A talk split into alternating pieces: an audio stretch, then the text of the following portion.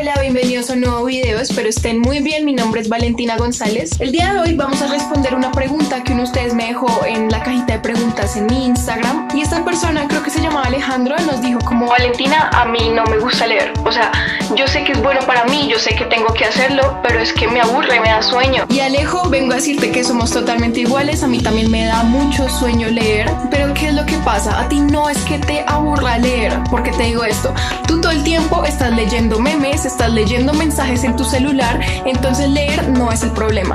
El problema es los libros que estás leyendo. Eso es lo que te da sueño, eso es lo que te cansa, lo que estás leyendo.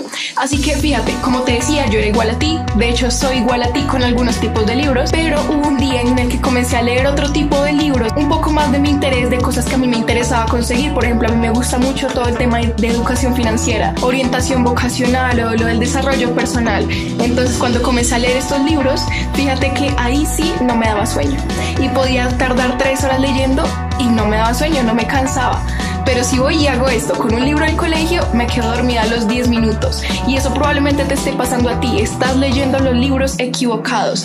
Intenta leer algo de tu interés, algo que te guste. Si a ti te gusta mucho el fútbol, comienza a leer algo sobre fútbol. O si te gusta algo de cocinar, leer recetas. Y así vas acostumbrando a tu cerebro a leer y a leer textos cada vez más largos. Y una vez que ya lees algo que te gusta, va a ser mucho más fácil leer otro tipo de libros. Pregúntate cómo a mí qué me gustaría aprender en este momento, en qué quisiera volverme un experto o saber un poquito más y compra un libro sobre ese tema. Esto va a lograr que te conviertas en un lector y obviamente como tú dices Alejo, tu vida va a ser muchísimo mejor. Tengo un video donde les recomiendo mis libros favoritos, se los dejo en la descripción, pero ojo a esto, si ustedes se cansan de leer alguno de esos libros, se aburren, déjenlo. O sea, no porque a mí me haya gustado, a ustedes les tenga que gustar o tengan que leerlos. No pasa nada, déjenlo, busquen un libro que les dé más sentido en la vida, que les dé ganas de seguir leyendo, mueva el corazón, sean lectores por elección, ¿vale? Comenta tu libro favorito, alguno que